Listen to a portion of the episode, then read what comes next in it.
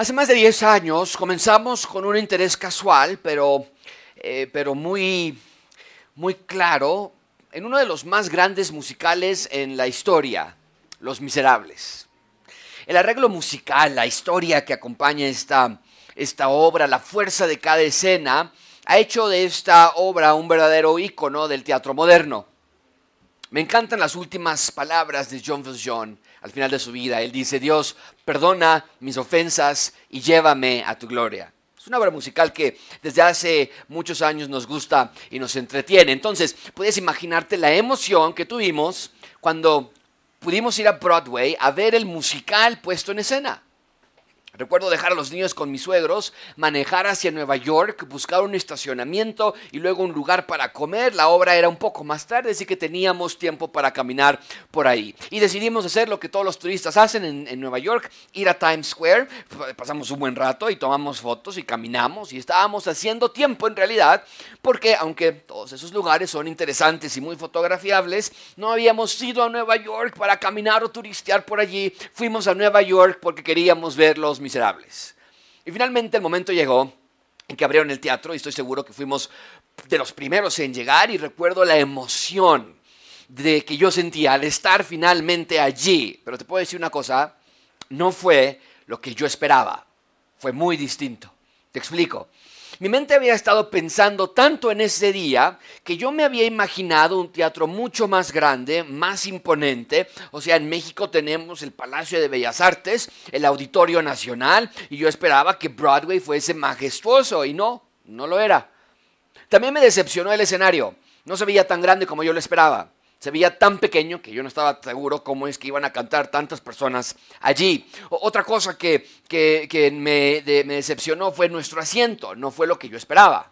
Según yo, había pagado por un asiento que nos iba a poner muy cerca del escenario y cuando llegamos definitivamente había varias filas detrás, pero yo me esperaba que estuviésemos más cerca del escenario. Entonces, a estas alturas yo ya me estoy preguntando, híjole, no sé si hicimos lo correcto. O sea, gastamos todo ese dinero y todo este tiempo y todo este esfuerzo por esto. Y mi miedo es salir decepcionado. Mi miedo es que se me acabe la fascinación por los miserables por haber ido a ver los miserables en Broadway. Entonces, no sé, me sentía yo raro y, y preocupado. Y de pronto se oyó en el teatro primera llamada. Y la gente está hablando y yendo al baño y leyendo el programa como si no hubieran escuchado nada. Pasan unos minutos y se oye la misma voz, pero esta vez dicen segunda llamada. Y la gente se empieza a dar prisa y, busca sus asientos y toman su lugar y los que van llegando apenas andan por todo el teatro buscando su butaca y Rebeca y yo nos preparamos, sabemos que está por comenzar. Yo estoy nervioso porque ya la verdad, ya este momento ya ni sé qué esperar. De por sí yo soy medio pesimista. Te prometo que yo ya estoy pensando, seguro la obra de los tres cochinitos del teatro Blanquita va a estar mejor que lo que estamos por ver.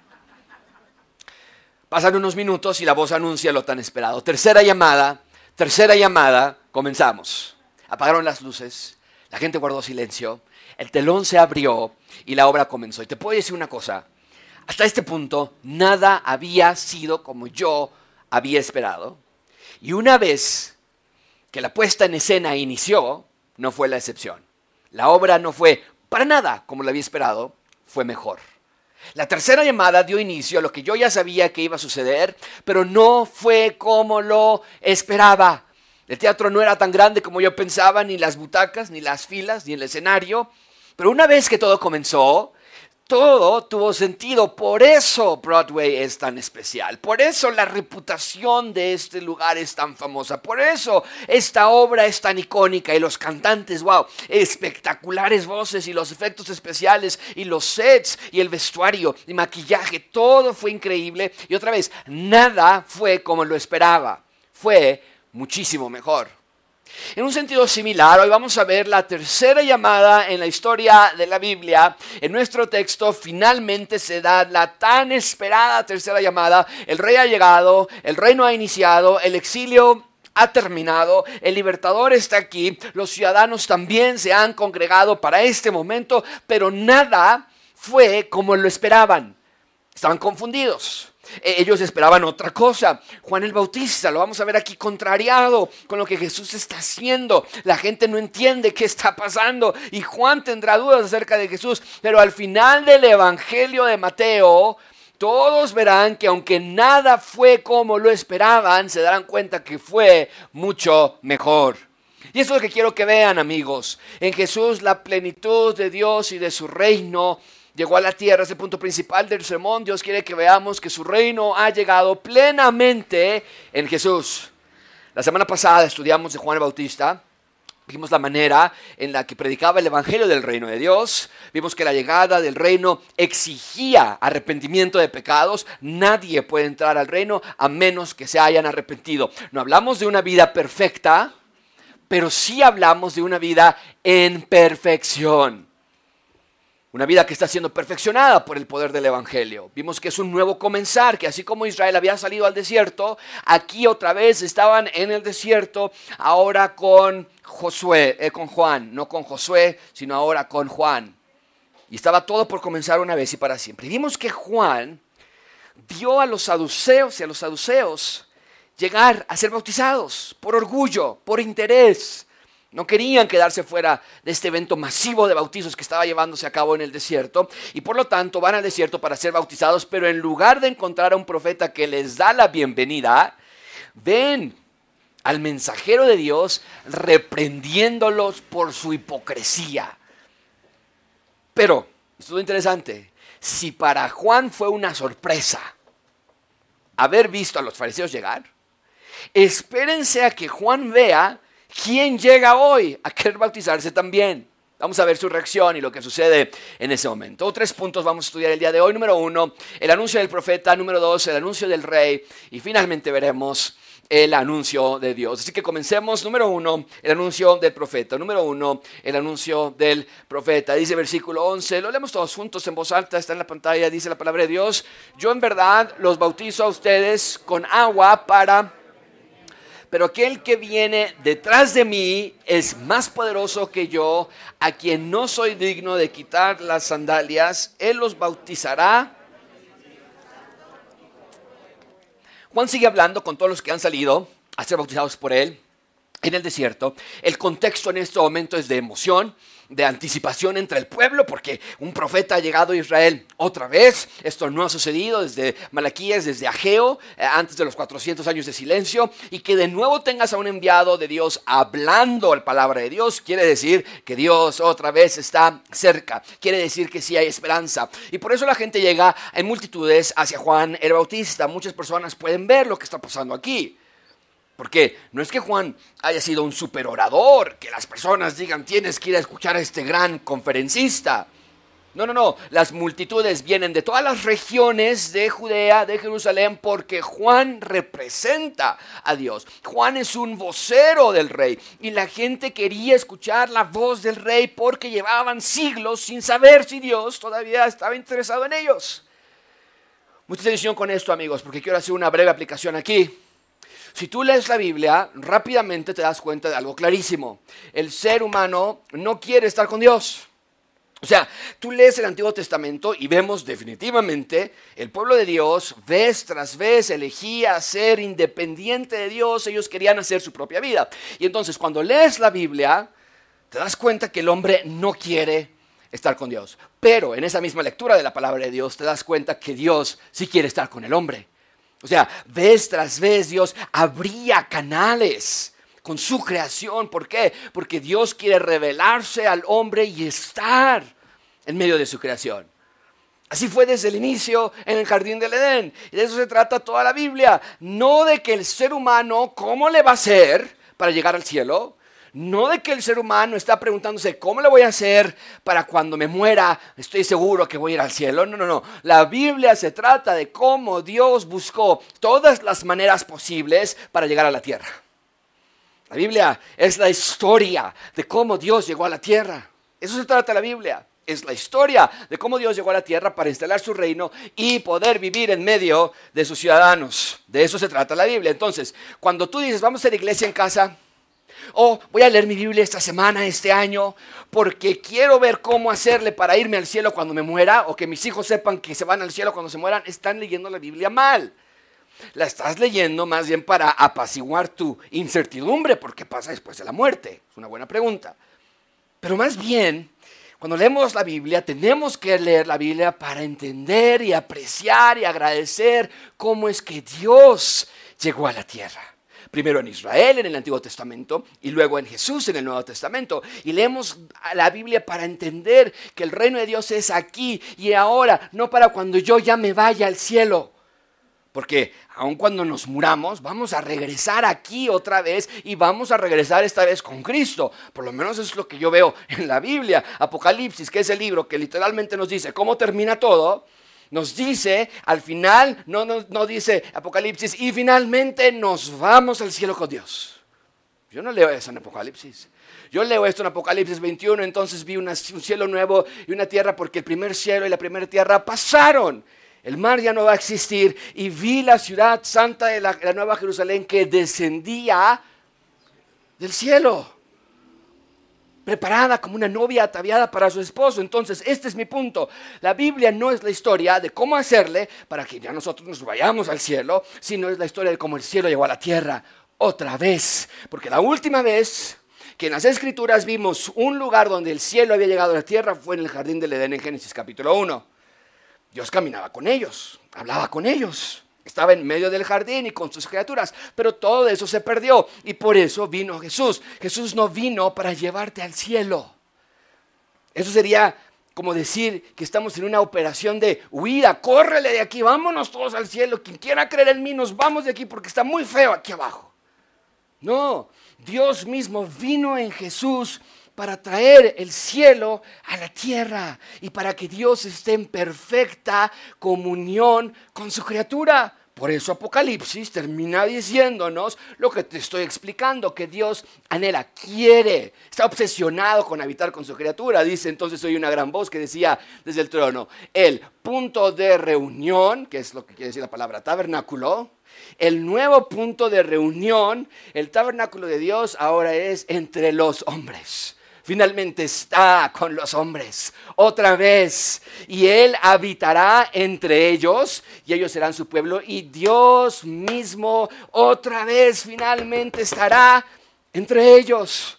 Él enjugará toda lágrima de sus ojos, de sus ojos y ya no habrá muerte ni habrá más duelo, clamor, dolor, porque todas las primeras cosas han pasado. Esa, queridos amigos, es nuestra esperanza. No que cuando yo me muera me voy al cielo, sino que va, sino mi esperanza es estar en ese reino pleno, eternal, perfecto, con mi Dios Padre. Y amigos, esto es importante porque muchas veces perdemos de vista que hay una ciudad celestial que no tarda en descender de los cielos. Y esto, lo que nosotros vemos aquí afuera, no es todo.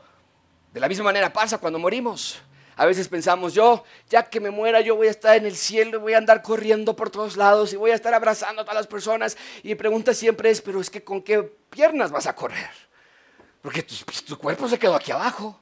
¿Y con qué brazos vas a abrazar? Porque tu cuerpo está en el ataúd o en la urna. No, no, no. Cuando nosotros pensamos de esa manera, tenemos que entender que esa es una doctrina medieval que tenemos que evitar. Cuando alguien muere en Cristo, es decir, cuando un creyente muere, claro que está con el Señor Jesús inmediatamente. Pero la Biblia no nos dice nada acerca de ese lugar intermedio. Nada más el énfasis está en Jesús. Por lo menos el Señor Jesucristo así se lo dijo al ladrón, que le dijo, esta misma día estarás conmigo en el paraíso. Y Pablo lo reafirma en Filipenses cuando él dice, es muchísimo mejor estar con el Señor, con Él. Cuando morimos, vamos, nuestro espíritu va con el Señor. No sabemos cómo va a ser ese lugar, no sabemos exactamente cómo lo vamos a describir, pero sí te puedo decir una cosa, no es las calles de oro y no es el río y no es el árbol que nosotros leemos en Apocalipsis, es un lugar intermedio, ese no es nuestro destino final. No vamos a, a veces decimos, cuando ya me muera, no, ya voy a estar descansando por fin y pensamos en nuestra muerte como si fuera nuestra jubilación. Más bien, cuando nosotros hablamos de mi gloriosa, bienaventurada esperanza, está en pensar en el día que yo me reencuentre otra vez con este cuerpo que se duele, que se lastima y que eventualmente muere. Y tendremos cuerpos glorificados y reinaremos con Cristo. Esa es nuestra esperanza final. Por lo menos es lo que nos dice en Apocalipsis 5. Digno eres de tomar el libro y de abrir sus sellos porque tú fuiste inmolado y con tu sangre compraste para Dios a gente de toda tribu, lengua, pueblo y nación. Y los has hecho, otra vez de que se trata toda la Biblia, ¿qué? Un reino. Y sacerdotes para nuestro Dios. ¿Y qué vamos a hacer? Esta es mi esperanza. No ya irme al cielo y ya salirme de aquí que está mucha contaminación y mucho tráfico. No, mi esperanza es un día estar con el Señor, con un cuerpo glorificado, reinando con Él por siempre. Esa es mi esperanza bienaventurada de la que Pablo habla. No morirme para ya irme al cielo, sino sí morirme para estar más cerca a mi gloriosa bienaventuranza y esperanza, tener un cuerpo resucitado y habitar con Dios para siempre, tal y como lo vemos que fue al inicio en el jardín del Edén. Esto, amigos, es el evangelio del reino de Dios, que Dios vino a la tierra para ser un reino eterno y que tú, por alguna manera inexplicable, seas parte de él. Ahora, habiendo dicho todo esto, Volvamos a leer la predicación de Juan el Bautista donde él dice, yo en verdad los bautizo a ustedes con agua para arrepentimiento, pero aquel que viene detrás de mí es más poderoso que yo, a quien no soy digno de quitar las sandalias. Él los va a bautizar, noten esto, con el Espíritu Santo y con fuego. Todo lo que les acabo de explicar acerca del futuro, de nuestra resurrección y todo eso, es lo que Juan el Bautista les está predicando, que viene el Mesías, que ya viene el reino, el reino que Daniel predijo en Daniel 7, o el reino que Dios le prometió a David y a su descendiente. Y Juan explica, ese rey ya viene. Y los va a bautizar con el Espíritu y con fuego. ¿Qué quiere decir eso? Muy simple. Juan está contrastando el bautizo que él está haciendo en el Jordán con el que Jesús va a darles como el Mesías. Juan bautizaba, nos dijo la semana pasada, en agua para arrepentimiento. Es decir, que su bautizo era nada más una preparación para lo que se venía con el bautizo del Señor Jesucristo, que venía nos lo dice aquí, una clase de bautizo que es un lavamiento espiritual, un lavamiento interno, íntimo, especial. A eso Juan lo llama como un bautizo con el Espíritu y con fuego. Según Juan está diciendo aquí, el Mesías tendría la increíble capacidad de sumergir a las personas de una manera especial para limpiar, no con agua afuera, sino limpiar tu corazón de adentro. Y eso es, wow, nadie podía hacer eso.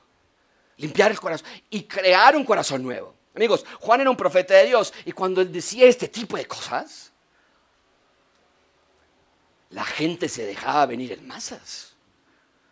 Porque estaban listos, no podían esperar. Los judíos sabían qué se sentía sobrevivir, ahora querían saber qué era vivir una clase de vida plena, espiritual, limpia. Por eso dice que el Mesías bautizaría con fuego. E, en este contexto, el fuego limpia, el fuego purifica, y eso es exactamente lo que ellos necesitaban, una limpieza, una purificación. Y amigos, hoy es igual. Este mundo ya no necesita más líderes políticos, ya no necesitamos más marchas, ya tenemos suficientes de todo esto. América Latina está casi totalmente gobernada por la izquierda. Estados Unidos tiene grandes héroes de derecha o de izquierda. En Europa hay gobiernos de centro o conservadores con monarquías constitucionales, parlamentarias o repúblicas como la nuestra. En África hay dictadores o juntas militares o bien anarquías políticas. Mi punto es este, ¿hasta cuándo aprenderemos que lo que el mundo necesita urgentemente ya no es otro político, sino el Evangelio del Rey Jesús? Es el único que puede limpiar tu corazón y hacerte una nueva criatura, darte una vida nueva. Un político podrá decretar que se eleve el salario mínimo y lo único que ha hecho es que el pobre sea menos pobre. Pero solamente Jesús puede hacer al pobre espiritual un rico espiritual. Solamente Él puede hacer de un huérfano un hijo, de desolado a encontrado, de muerto espiritual a vivo espiritual. Es lo que este Mesías haría y estaban listos las masas para recibir este momento. Querían ser una nueva criatura. Pero Juan advierte algo muy importante. La llegada de este Mesías trae consigo bendición, vida eterna, pero también trae consigo juicio condenación. Ven conmigo, versículo 12. El bieldo está en su mano y limpiará completamente su era y recogerá su trigo en el granero, pero quemará la paja en un fuego que no se apaga. Este versículo habla de juicio para todos los enemigos del rey y Juan los describe como paja. Y noten que si tú has quemado paja en algún momento, la paja es altamente flamable, pero en ese caso nunca, nunca se consumirá. Esto habla del infierno, un lugar de separación de Dios con los hombres. ¿Por qué existe el infierno? Porque Dios solamente puede estar cerca de criaturas que han sido purificadas y hechas nuevas criaturas, como nos acaba de decir Juan en el versículo anterior. Pero los que rehusan ser limpiados, mucha atención con esto, los que rehusan ser limpiados aceptan ser enemigos. Los que rehusan ser limpiados de Dios aceptan ser enemigos de Él. Y esto no es un mensaje popular en nuestra era de tolerancia, pero el Evangelio de Dios no trata de ser tolerante, el Evangelio de Dios es claro. Y nadie que no haya sido limpiado por Dios puede estar jamás en la presencia de Dios. O sea, ese fue precisamente el problema por el que inició la Biblia. Adán y Eva, sucios, ciudadanos rebeldes, tuvieron que ser expulsados del jardín. Pero Juan nos está diciendo, según lo que él está diciendo aquí, que viene alguien que puede revertir ese problema, que, puede, que viene alguien que puede limpiarte de adentro hacia afuera. Pero por otro lado, también viene alguien que trae justa retribución. Bien, ahí tenemos el anuncio del profeta. Ven en segundo lugar el anuncio del rey. ¿Cuál fue el anuncio del profeta? Que venía el Mesías con juicio y vida. En segundo lugar, número dos, el anuncio del rey.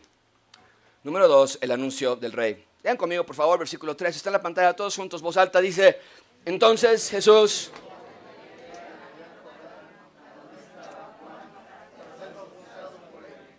Bien, mucha atención aquí, amigos.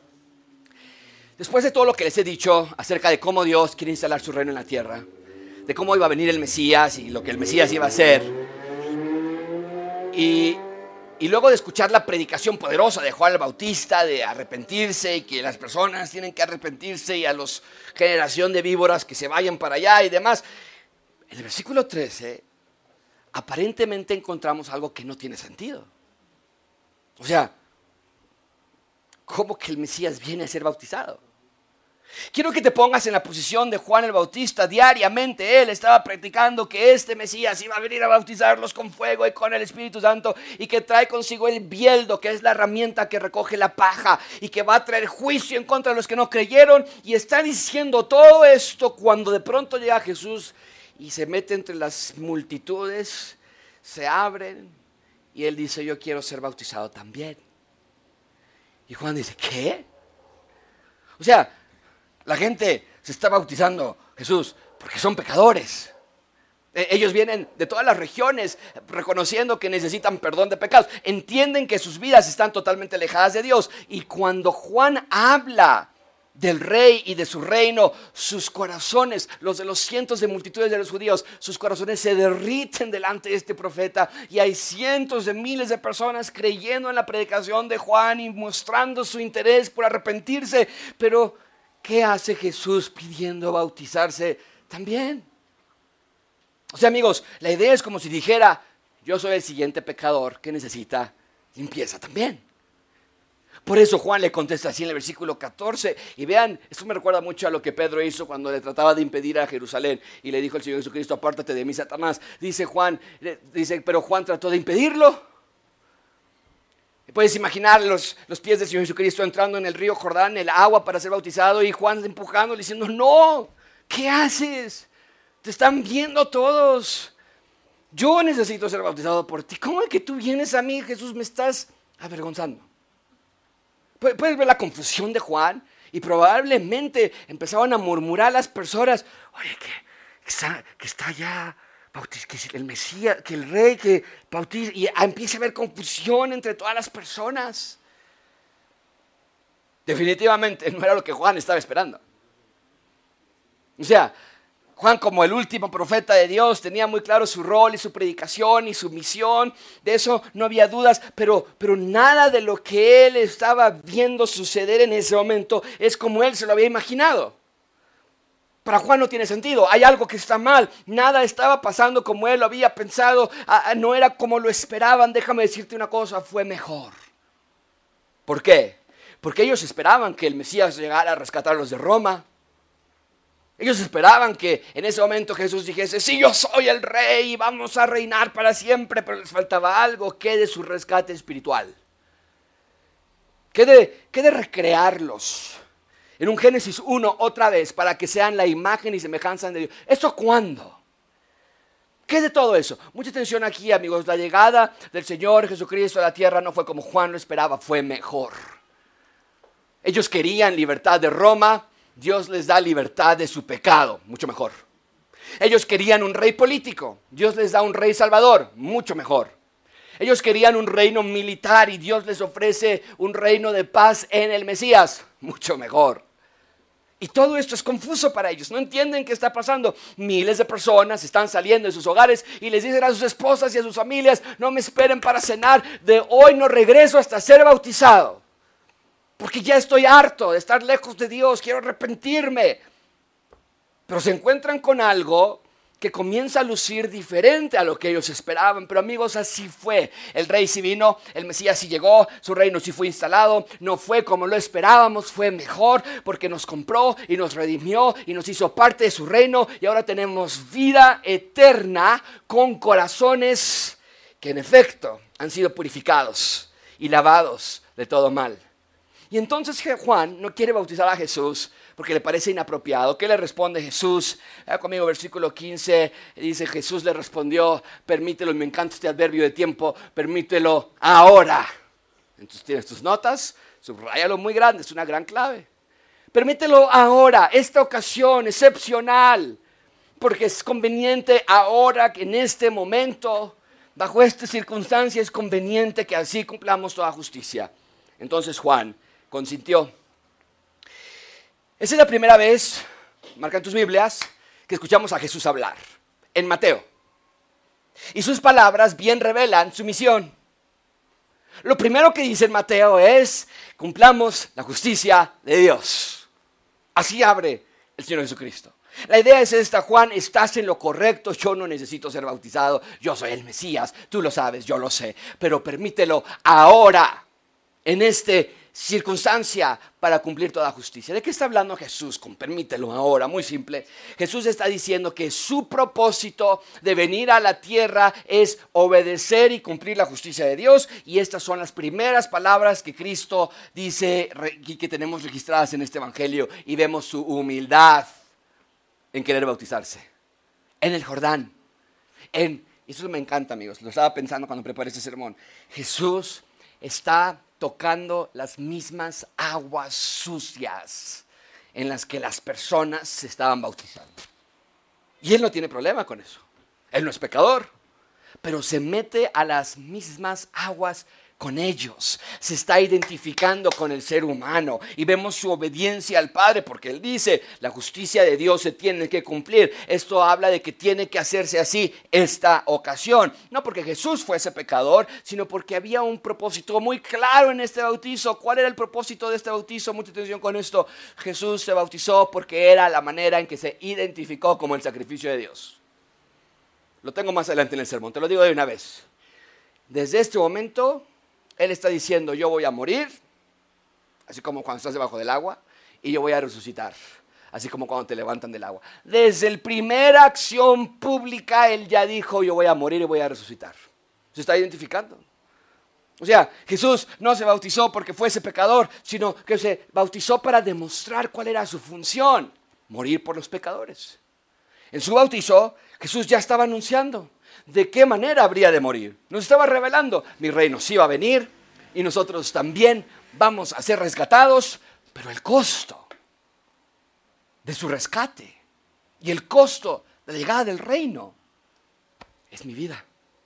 Amigos, lo primero que Jesús hace antes de predicar, antes de hablar, antes de hacer milagros, antes de sanar enfermos o caminar sobre el agua o cualquier otra cosa es ir al río Jordán para identificarse con su pueblo, para acompañarlos en su dolor, en su aflicción y para demostrarles yo soy el buen pastor. Y desde ese momento él está explicando gráficamente lo que iba a decir un poco de tiempo después cuando él dice yo soy el buen pastor y el buen pastor da su vida por las ovejas. Él los va a guiar, es lo que le está diciendo. Al bautizarse en el agua y salir del agua mojado, empapado y las aguas y las gotas de, de, agua están recorriendo su rostro, él está diciendo, yo soy el rey, yo les voy a dar la libertad, yo los voy a llevar a la tierra prometida, pero primero tengo que mostrarte que el sacrificio es mi vida por ustedes. Amigos, esto es grandioso porque quiero que vean el amor de Dios para con su creación. Que dejó todo para venir a salvarnos. Y mientras que los judíos esperaban que el rey llegara en toda su gloria, con poder y majestad, a instalar a la fuerza su reino y a poner una nueva administración y su, un nuevo gobierno y humillar a los romanos, expulsarlos de la tierra prometida. Y esperaban los judíos que este fuese un rey como David y que conquistara tierras y construyera edificios. Jesús sí vino a hacer todas esas cosas, pero no de la manera que ellos lo esperaban. Incluso Juan el Bautista, el último profeta de todos los tiempos, es tomado por sorpresa cuando Jesús le pide que lo bautice, porque Juan esperaba la figura mesiánica en poder militar y espiritual, pero Pablo lo explica muy bien en Filipenses cuando dice Jesús se despojó a sí mismo y adquirió una forma de siervo haciéndose semejante a los, a, los, hombres y hallándose en forma de hombre, se humilló él mismo, haciéndose obediente hasta la muerte y muerte de cruz. Su humillación llegó hasta el punto de muerte y muerte de cruz. Pero Pablo no está sugiriendo que solo Jesús se humilló en su muerte, sino que desde el texto que estamos estudiando en Mateo 3 esta mañana podemos ver la clase de humildad con la que Cristo vivió. Y mucha atención con esto, el que Cristo haya descendido a bautizarse estaba declarando al mundo entero que ya no habría más Moisés, ya no más Josué, no más Nemías, Dios mismo ha descendido a salvarnos. Y ahí se cumple, en Mateo 3, el bautizo de Cristo, se, cumple Isaías 33, el Señor es nuestro rey, Él, ¿qué dice? Esa es la clase de rey que tenemos, no un dictador, sino un salvador. Los dioses de la mitología griega exigían elogios y adoración. Los reyes humanos existen lealtad y devoción, pero nuestro rey Dios se da a sí mismo, a nosotros, porque ve nuestra condición. Pablo lo dice así, Dios nos escogió en Cristo antes de la fundación del mundo para que fuéramos santos y sin manchas delante de Él. En amor nos predestinó para adopción, como hijos para sí mediante Jesucristo, conforme a la buena intención de su voluntad. En Mateo no nos dice nada acerca de la infancia de Cristo. No nos dice nada acerca de la juventud o de su vida preadulta. Pero cuando Jesús aparece en escena, ya como adulto, lo hace mostrándonos que su misión en la tierra es rescatarnos a través de morir. Él sería el que iba a ser sumergido en la muerte para ser levantado a vida eterna y que ahora todos los que vayamos tras de Él y en sus pasos tengamos también resurrección y vida eterna. Su propósito en la tierra es instalar su reino y obedecer a su Padre. Gracias a Dios por una salvación tan grande. Bien, ahí tenemos el anuncio del rey porque vemos a Jesús anunciar a todo el mundo que él iba a ser bautizado para mostrar su sacrificio, su misión. Demostrar que así como él descendió del agua y subió del agua, así él iba a morir e iba a resucitar tres años después. En ese lugar, y con eso cerramos, el anuncio de Dios. Ven conmigo el anuncio de Dios. Versículo 16. Todos juntos está la pantalla que dice, después de ser bautizado, Jesús salió del agua inmediatamente y... Bien, amigos, esto es estrepitoso, inimaginable, grandioso, fascinante. Vean todo lo que ha sucedido en tan solo tres capítulos. Lo leemos tan fácil que no sabemos lo que estamos, o sea, concepción virginal del capítulo 1 al 3 de Mateo. Hemos leído concepción virginal, ángeles que se le aparecen a pastores, ángeles que se le aparecen a José, ángeles apareciéndose a María, sueños a los sabios del oriente para decirles que no regresaran por el mismo lugar. Y ahora tenemos a los cielos abiertos. Este evento, que los cielos se abran, es uno más en la larga lista de sucesos sobrenaturales, pero si marca esto en tus Biblias, el que los cielos se abran es la cúspide de todos los demás si antes fueron ángeles o si antes fueron visiones o coros celestiales, ahora el mismísimo cielo se abre como un telón para que el mundo vea a la Santísima Trinidad. No sé cómo sucedió, que se abrieron los cielos, el texto no nos lo dice, pero el punto sí es claro, los cielos se abrieron. Y déjame decirte esto, no es normal que los cielos se abran así. Pero es importante que entiendas qué está pasando. Muchas veces ni entendemos qué pasó en el, en el bautizo de Jesús. Mucha atención aquí, ¿ok? Aquí va una parte importante. Vengan. Los cielos se abrieron porque Dios estaba instalando su reino en la tierra. ¿Ok? Mucha atención con eso. A veces de verdad leemos estas cosas y wow, que los cielos se abrieron. ¿Por qué? Dios no, es un showman, Dios no es un cirquero haciendo cosas extravagantes entre nosotros, todo tiene un propósito y les voy a explicar la razón de esta. Estaban instalando su reino en la tierra, el cielo ha llegado finalmente. Por eso se abrieron los cielos. Más claro no puede ser. El reino oscuro de Satanás estaba llegando a su fin, el rey ha regresado, una nueva administración ha llegado a expulsar a los usurpadores. Por eso, inmediatamente después de este evento, ¿qué va a pasar en Mateo 4? La próxima semana lo vamos a ver. Satanás es tentado. Jesús es tentado por Satanás. Porque inmediatamente que los cielos se abren, hay una guerra entre las fuerzas demoníacas y Satanás se va a llevar al Señor Jesucristo, guiado por el Espíritu Santo, a ser tentado por 40 días y 40 noches y no puede esperar para predicar este mensaje. Pero aquí hay una guerra en acción. La última vez que sucedió algo similar a esto, que los cielos se abrieron, y es similar, ni siquiera es muy, muy parecido, pero similar, fue en Éxodo 16, cuando de los cielos descendía maná a la tierra. Eran ustedes mismos, dice, cuando la capa del rocío se evaporó, había sobre la superficie del desierto una cosa delgada, como copos, menuda, como la escarcha de la tierra. Al verla los israelitas dijeron, ¿qué es esto? Y Moisés le responde, este es el pan que descendió del cielo para que ustedes puedan comer. Y aquí hay una excelente conexión con la cena del Señor, ¿no es cierto? Amigos, Jesús vino del cielo entonces como pan para mostrarnos a nosotros que Él es el sello, que da toda credibilidad de que Él es el Mesías. Jesús mismo él diría en Juan 10, yo soy el pan de vida, por eso los cielos se abren para hacer un anuncio público de que el rey ha llegado a la tierra, de que Dios ha llegado a salvar y de que más vale que Satanás se vaya de aquí. Su fin está cerca, su maldad no reinaría por mucho tiempo más. Y amigos, eh, Satanás nos puede seguir tentando y nos puede seguir acusando, pero desde ese día que los cielos se abrieron y hasta siempre, la segura derrota de Satanás ha quedado firmada para la eternidad. Ya nada nos puede separar del amor de Cristo que es en Cristo Jesús.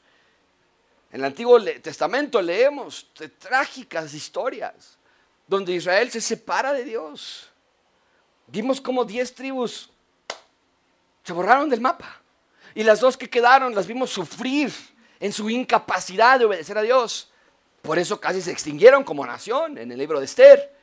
Pero desde que Jesús vino a la tierra y que los cielos se abrieron, ya no ha pasado nada de eso, no sé si te has dado cuenta. A veces vivimos tan cercano a nuestro mundito que no te das cuenta de lo que está pasando en el exterior. No corremos riesgo, el reino de Dios hoy no corre riesgo de extinción, al contrario, hemos sufrido persecución a lo largo de los siglos, ejecuciones, amenazas, gobiernos hostiles, literalmente el mundo odia el cristianismo y los valores judio-cristianos, pero cada vez nuestro reino se vuelve más y más fuerte y el mundo entero ha sido conquistado con la bandera del Evangelio. ¿Por qué? Porque el pan de vida llegó del cielo.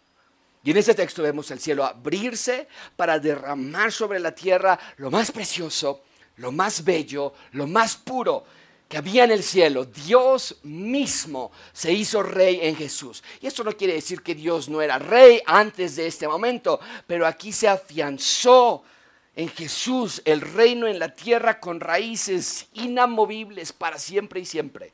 Cosa que nunca se logró con Israel. Variaban y a veces bien, a veces mal, pero en Jesús hay estabilidad y nuestro reino va de menos a más, tal y como lo profetizó en Mateo 13 con las parábolas de la semilla y la mostaza, por ejemplo. Iniciaba pequeño y después sería un gran árbol frondoso y que cubriría todo el mundo. Hoy el cristianismo es eso. Bueno, ¿qué sucedió cuando el cielo se abrió? Vean conmigo versículo 16, está muy padre. Después de ser bautizado, Jesús salió del agua inmediatamente y los cielos se abrieron en ese momento. Y vean lo que pasó. Y él vio al Espíritu de Dios que qué? Como una paloma y venía. La Santísima Trinidad, pongan esto en sus notas, estaba frente a los seres humanos. Los que habían ido al desierto para ser bautizados ese día, estaban viendo la gloria de Dios frente a ellos el Espíritu de Dios descendió a la tierra. Y todo esto, los cielos abiertos, el Espíritu de Dios, Jesús, el Mesías, el Rey, me recuerda, no sé si a ti, pero a mí me recuerda muchísimo a Génesis. Porque esto estamos, estamos en un nuevo reiniciar. Vean si ustedes reconocen algunas palabras que estamos leyendo aquí en Mateo. Vean el libro de Génesis, ¿qué es lo que dice? En el principio Dios creó los cielos y la tierra y la tierra estaba sin orden y vacía y las tinieblas cubrían, cubrían la superficie del abismo y el Espíritu de Dios se movía sobre la superficie de las aguas. ¿Notaron algunas palabras que se repiten en nuestra historia de Mateo? Claro que sí. Puedes ver cómo la Biblia se conecta por todos lados. O sea, literalmente en Génesis vemos a Dios descender a la tierra, en Génesis. En Dios descender a la tierra, vemos al Espíritu moverse sobre la superficie para crear todo lo que vemos, Génesis. Ahora en Mateo volvemos a ver algo similar, pero infinitamente mejor. Los cielos se abren, el pan de vida desciende del cielo, el Espíritu de Dios está moviéndose en ese lugar. Amigos, esto es un nuevo comenzar, esto es un reset, donde Dios está haciendo una nueva creación. El rey creador de Génesis 1 regresa en Mateo capítulo 3 para recrear todas las cosas. Y mucha atención aquí, les quiero enseñar algo súper padre. El bautizo de Jesús pone todos los elementos de la creación en un solo lugar. ¿Cuáles son los elementos de la creación? Te los voy a mostrar. Pero pone todos los elementos de la creación en un solo lugar, solo lugar. Y a Jesús está en el centro de todo esto. ¿Cómo es eso? A ver, tienes los cielos abiertos, tienes al Espíritu de Dios moverse, tienes la tierra, porque Jesús está en la tierra literalmente, tienes la creación de Dios, tienes a los seres humanos literalmente parados, observando lo que está sucediendo, o sea, todo está reunido en un solo lugar y Cristo está en medio de todos ellos. ¿Qué es exactamente lo que Pablo reafirma en Efesios 1.9? Dios nos dio a conocer el misterio de su voluntad según la buena intención que se propuso en Cristo, con miras a una buena administración en el cumplimiento de los tiempos, de reunir todas las cosas en Cristo, tanto las que están en los cielos como las que están en la tierra, todo reunido en Cristo. Es exactamente lo que vemos en Mateo. Tenemos los cielos, tenemos la tierra, tenemos a Dios Padre, tenemos a Dios Espíritu Santo, tenemos a los seres humanos observando como audiencia, tenemos a, a todo su alrededor y en medio está el Señor Jesucristo. De todas las cosas. Amigos, Jesús es nuestro gran Salvador. Bien, y entonces vemos al Espíritu Santo descender como paloma sobre el Señor Jesucristo. ¿Por qué como paloma? Yo estoy convencido que cuando el judío veía la forma de una paloma pensaba en sacrificio. La paloma era el animal más económico para ofrecer como sacrificio. Si eras pobre, no podías llevar un cordero, porque son caros, comprar un cordero para sacrificarlo. Entonces la ley te permitía llevar una paloma. Por cierto, ustedes recuerdan que los judíos de Esdras, de Nehemías, empezaban a llevar a animales enfermos, animales cojos, porque era caro sacrificar un cordero.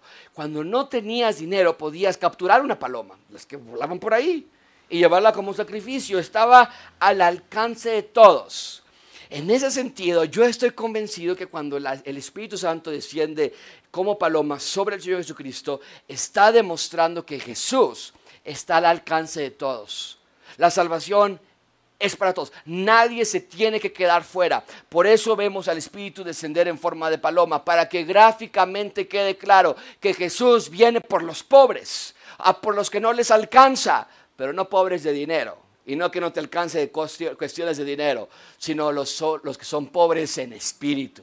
los que no les alcanza sus buenas obras, los que no les alcanza sus lecturas de la Biblia y cuántas veces han venido a la iglesia, los que ponen todo eso sobre la mesa y dicen, no, no me alcanza, necesito algo mejor, dice el Señor Jesucristo, yo estoy disponible para todo aquel que cree en mí.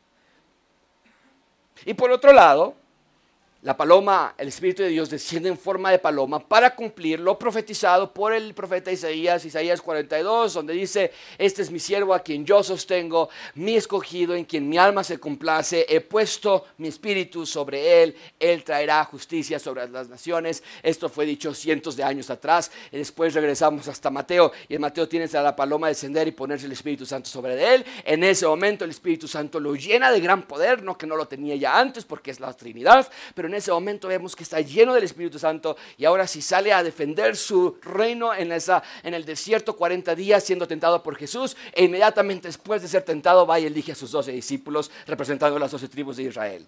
Y me encanta toda esa parte de la historia. Pero vemos aquí que la Trinidad viene en Cristo, Dios mismo vino a salvarnos. Y Dios lo afirma en el versículo 17, se oyó una voz de los cielos que decía, este es mi hijo amado en quien me he complacido. Esto no habla de un hijo biológico, habla de un hijo en mismos atributos y misma naturaleza. Lo decimos nosotros cuando decimos esta tienda madre está en el centro o la matriz está en X lugar. No estamos diciendo que la tienda madre es una mamá y que tiene a su hija tienda. Entendemos que no es la misma línea, venden los mismos productos, son los mismos precios, es el mismo dueño. Así con Dios. Jesús es el Hijo de Dios en que es la mismísima imagen de Dios. Lo que Adán no pudo hacer cuando falló, lo que Moisés, Josué, Nehemías, la nación de Israel tendrían que haber hecho, Jesús lo hace al ser el Hijo de Dios en la tierra. Y Dios lo declara con una voz audible en todo lugar, este es mi Hijo y cuando dice eso en Mateo 3, se cumple el Salmo 2, donde había profetizado el salmista, ciertamente enunciaré el decreto del Señor que me dijo, mi hijo eres tú, yo te he engendrado hoy. Amigos, esto es lo triste, mucha atención con esto. Esta fue la tercera llamada y todos lo dejaron pasar por alto. No llegó como esperaban y entonces no les importó. Como no fue lo que ellos querían, como lo consideraron irrelevante, como Jesús no hablaba de libertad de Roma, de independencia, de gloria nacional, de prosperidad, entonces dijeron, esto no me importa. Y amigos, nosotros podemos ser iguales. Nos acercamos a Dios solamente cuando nos conviene, solamente cuando tenemos problemas. Pero cuando su ayuda llega a nosotros en modos que no esperábamos, también nos llegamos a decepcionar con Dios. No nos da lo que queremos, no nos da lo que deseamos, pero te puedo decir algo, Dios no te da lo que quieres porque Él te da algo mejor. Así que no lo rechaces, no juegues con Dios, ríndete del todo a Él, búscalo, llámalo y sírvelo para, no por lo que te dé, sino por lo que ya te ama. Esta fue la tercera llamada de Israel y la perdieron, decidieron mantenerse sordos. ¿Qué vas a hacer tú? Cristo vino a hacer una nueva creación. Cristo vino a instalar su reino. No vino a cumplirte tus deseos. No vino a cumplirte tu voluntad. Vino a cumplir los deseos de Dios. Vino a, darte vida plena en Él. Así que da tu vida a tu Creador. No te mandes solo. No te alejes de Dios. Esta es tu tercer llamada y el Rey te pide, siéntate en tu butaca y prepárate para vivir por mí el resto de tu vida. Oremos.